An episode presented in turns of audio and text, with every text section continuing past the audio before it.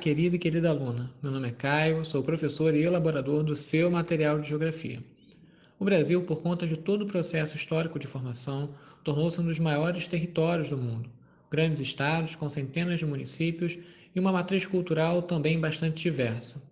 A bossa nova e todo o movimento iniciado com o samba carioca no início do século passado demonstram essa grande diversidade musical e cultural.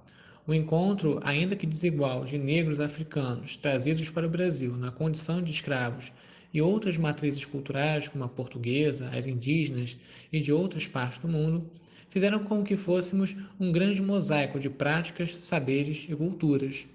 O samba surgiu na Bahia, atual, na atual região Nordeste, mas foi no Rio de Janeiro que ganhou força.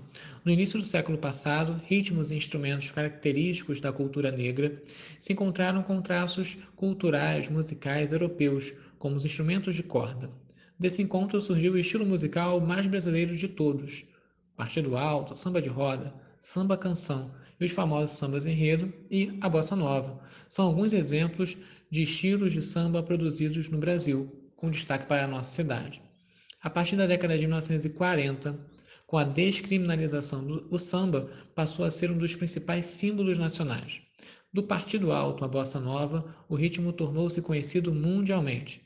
Mais recentemente, desde o final da década de 1980 até os dias de hoje, o pagode tem se tornado um estilo musical nascido do samba, bastante ouvido no país. E você, qual estilo musical curte? Já experimentou outros estilos? Pesquise, coloque um fone de ouvido descubra os sambas que fazem parte da história da formação cultural no Brasil. E aí, o que achou desse nosso encontro? Espero que tenha gostado.